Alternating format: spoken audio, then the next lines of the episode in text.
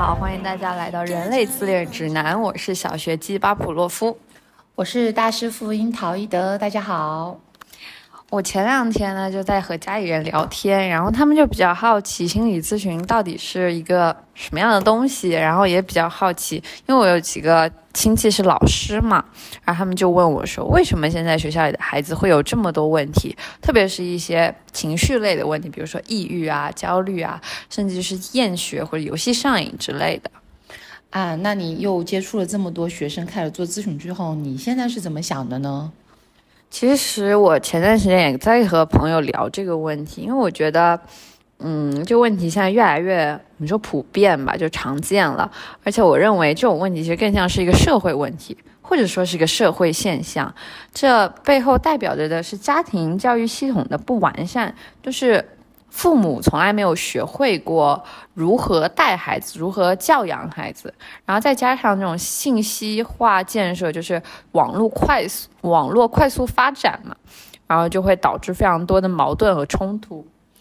对，其实我们在呃咨询室里面接待很多案例的时候呢，很多父母都会跟我们说：“哎呀，我们以前那个时候啊，爸爸妈妈也都没有管我们，都散养的，我也长得很好呀。啊，那个我小时候我爹妈也会骂我呀，也会打我呀，但是你看我现在也没出什么问题。”所以你看，孩子出现问题的父母呢，他们却，他们就从他们身上就可以看出来，他们其实自己从来都没有学会怎么样的跟孩子相处。同时，你刚刚也提到，时代不一样了，我们父母那一代呢，小时候吃馒头哈，或者比如说像我父亲那一代，经历过这种什么三年的那种饥饿的那种时代，他们就会觉得有东西吃就是一件很满足的事情，对不对？而现在呢，可能就是很多孩子还呃，因为吃的东西太多了，这个物质生活提高的很快。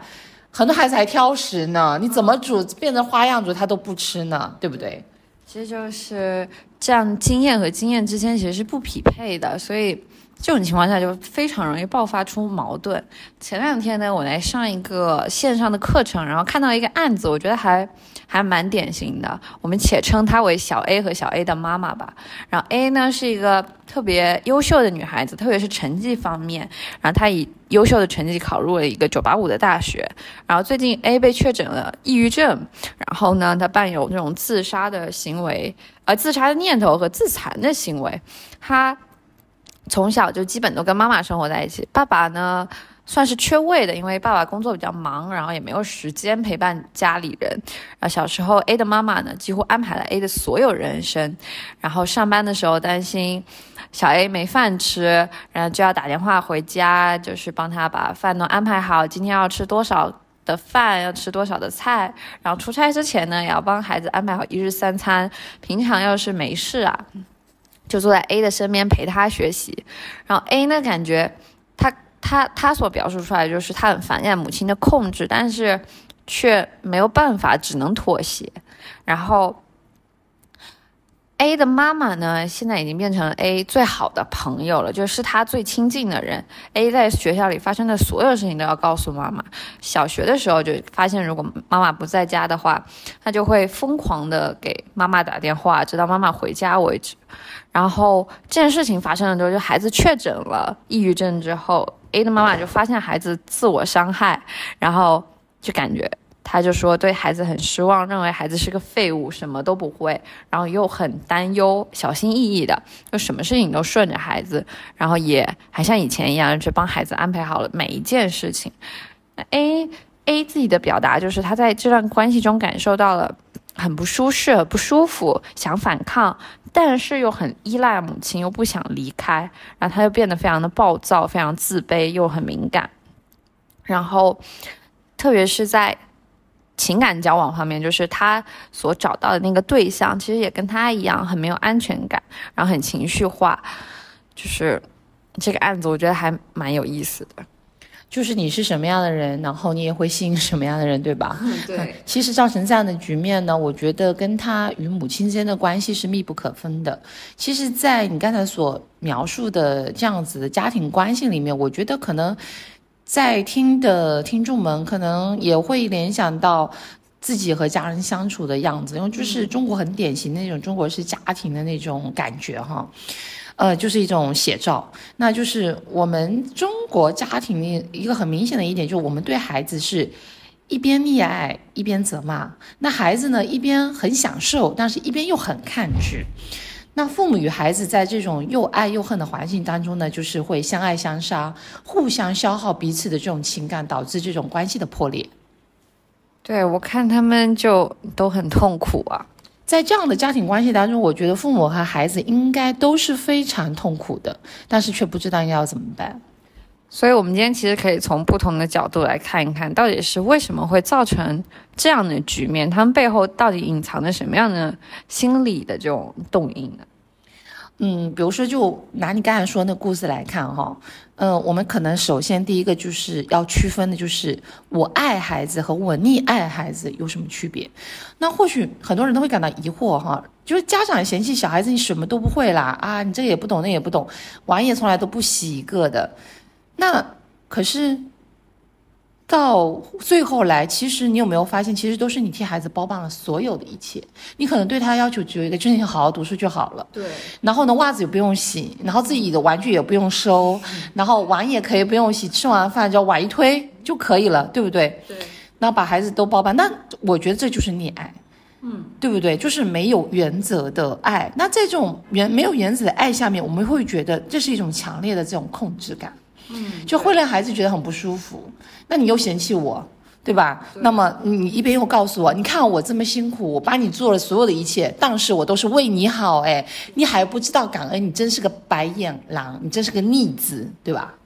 对，在咨询室里头，其实很多的父母都会这么跟咨询师说，就说：“哎呀，我牺牲了很多时间陪伴我的孩子，每天接，每天送，那下大雨也接，这大晴天也接，我每天都关注我的孩子一举一动，然后我都丧失我自己的生活了，这难道还不够爱吗？就是孩子到底还想怎么样？但其实很重要的一点就是，不要再沉溺于自己的自我感动之中了，就是。”你觉得我们我的付出就一定是你想要的这种很变态的想法？没错，就是我认为我付出的一切，我的孩子应该感受得到，而且他应该必须接受，因为这一定是你想要的。对，而那这样的话，其实孩子就很很无力，因为他需要的东西其实并没有真正的被满足过。对我，我突然想起你刚才说那个接受那个事情哈，就我我我有个来访，他就是这样子。就是他妈妈，呃，每天放学之后都要去地铁站去接他。然后有一天他妈妈就迟了嘛，然后就给他儿子打电话说：“啊，我今天迟了，你不然在地铁站多等我一会儿。”然后他的孩子就跟他说：“那既然你都迟了，那我我就自己坐车回家就好了，你就不用特意再赶过来了。”然后他妈妈又很凶，就在电话里面跟他说：“可是我都已经出来了呀，你为什么不可以等我一下？”然后呢，孩子就会觉得，是不是？孩子会觉得很莫莫名其妙，说你干嘛？明明是你迟了，那我说我要自己回家，那你又你又要责怪我说我不等你，你明白那种感觉吗？就是，呃，我父母亲他会觉得他自己很委屈。你看我风雨无阻的接送你啊，我又是这样对你那样对你，但是他们从来都没有问过自己的孩子，我这么做是不是你想要的？我这么做是。我想要还是你想要？是你需要呢，还是我需要呢？是不是我我看过去好像在讨好这个孩子，在溺爱这个孩子？实际上有没有一种可能是，我的成长的整个整个历程当中，其实我是没有被好好对待过的，所以我把这种思想投射在孩子身上，觉得我只要对我孩子好，好像就照顾到到了我内心底的那个曾经没有被照顾过的那个小孩，然后呢，就沉浸在这种自我感动当中。然后呢，觉得自己很伟大呀，觉得自己非常的啊爱小孩，你你你应该要回报我啊，反哺我，很我是很无私的，觉得孩子是很自私的。实际上，他们从来都没有想过这样的行为，其实对于孩子来说，哈，孩子能够感受到，其实就是那种深深的控制感，没有自由的。我就算你看，我想要坐地铁，下地铁之后回家，然后坐个公车，我妈都不让的哦。你想想看，那种感觉是什么样的感觉？对，应该就也很无力。就是家长们最有趣的一点，就是一边我说你怎么是个废物，你怎么什么都不会，然后一边先把事情做了再说，我都帮你包办了。那孩子从来没有机会去学习怎么去做，所以随着时间的推移，在溺爱中长大的孩子就越来越无能，就是他没有能力去处理一些事情，没有能力去做一些事情。然后呢，父母觉得自己。就是父母又觉得孩子是自己的一部分，那无能无能的这一部分是不能被忍受的。于是，一边嫌弃孩子是一个废物，然后一边就帮孩子干了所有的事情。然后，即使孩子成绩优异，但他也会有一些比其他的缺点，比如说有些事情不会干，没有办法独立的。那他不能接受孩子的这种缺点。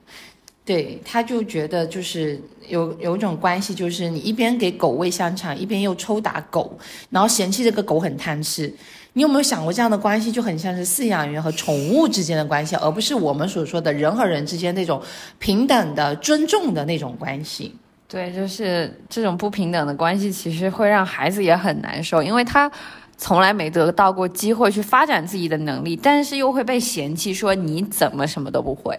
那我们再回到孩子的视角哈，我们所看到的就是现在大部分的孩子呢，就是一边享受父母亲这种关系，呃，跟他之间关系带来一种红利嘛，一边会抗拒父母亲的控制，觉得你管我管的太多了。嗯，那么呃，在心理学看来呢，在孩子三岁之前呢，他其实是需要一个全能的一个父母，就他对父母亲的感觉就是，啊，你是一个很全能，能够随时随地满足我各种需求的人。但是呢，随着孩子长大哈，他就会发现。其实父母他不是全能的，对不对？我我我，我们看孩子越长大，他需求会更多。对。那么在之前，他可能只需要玩，只需要吃啊喝啊，我们搞好他的尿布啊什么等等的。但是孩子长大，他开始进入到校园，进入到社会，他的需求变得多样化。这个时候呢，父母其实已经不可能再满足孩子所有的需求，就好像说，父母不能代替孩子去学习，也不能代替孩子去交朋友。那这个时候，如果这个我们所说的这种亲子之间的这种关系，他没有办法很好的一个过渡，嗯，那么这个时候，孩子就会觉得啊，在这个家庭里面，我很有很深很深的挫败感，嗯，他没有办法，哎，而且父母亲已经把他养成了一个所谓的废物嘛，嗯，然后呢，他们又没有办法求助父母亲了，他没有办法，那这时候他可能会选择另外一种很极端的方式，就是退行。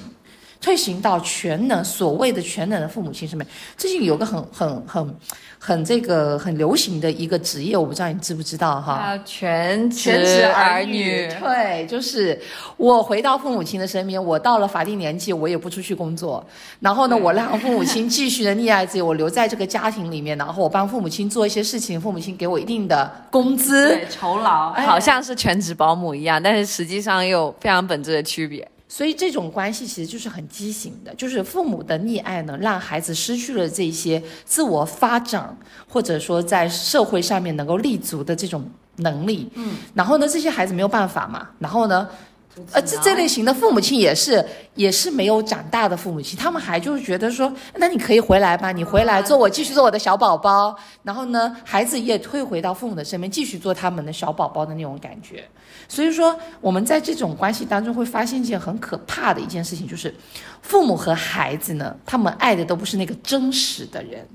他们爱的都是自己想象当中的那个人，父母爱着想象当中的孩子，孩子爱着小时候的那个全能型的父母，他们都很用力的爱着不真实的对方。所以你觉得，这个时候我们能够做些什么呢？你来回答一下。其实我觉得，嗯，我们要打破这种幻想，我们要爱那个具体的人，就是不要再爱那个想象中的人了，要爱就爱面前那个鲜活的人，因为人是不可能十全十美的，他们。可能会没有办法满足自己的期待，就是对方可能没有办法满足自己的期待，会有一些就是我觉得你不可以有的缺点，但是正就是因为他有缺点，他有不不完美，才能构建一个独一无二的那个他，也是因为这些独特性，他才没有办法被替代。所以，既既然我们没有办法改变对方，那我们就尝试去接受对方，去接受那个最真实而具体的那个人。所以，呃，这个家庭教育当中，我们经常会给家长灌输一个观念，哈，就是给孩子无条件的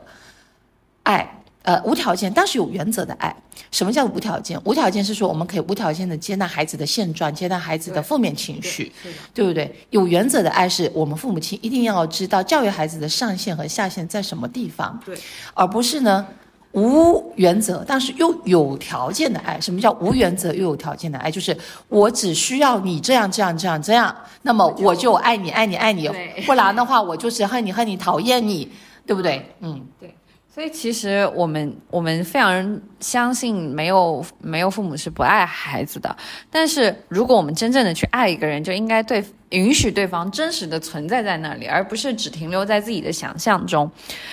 允许对方有不完美的地方和缺点，学会如何爱是一件非常重要的事情。嗯，希望这样子的这种家庭教育哈，能够跟上这种社会或者这个世界的一些呃改变的这些步伐，然后让这种孩子跟父母之间这种关系能够越来越健康，这种社会上性的这种很负面的这种事件哈，能够越来越少。对，就是学会如何教养孩子，也是一个非常重要的课题。When the days are cold and the cards all fold and the saints we see are all made of gold when you dream 啊，那我们今天的播客就到到这里结束啦，我们下次期再见，拜拜。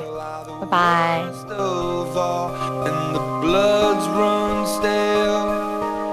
I wanna hide the truth I wanna shelter you but with the beast there's nowhere we can hide. No matter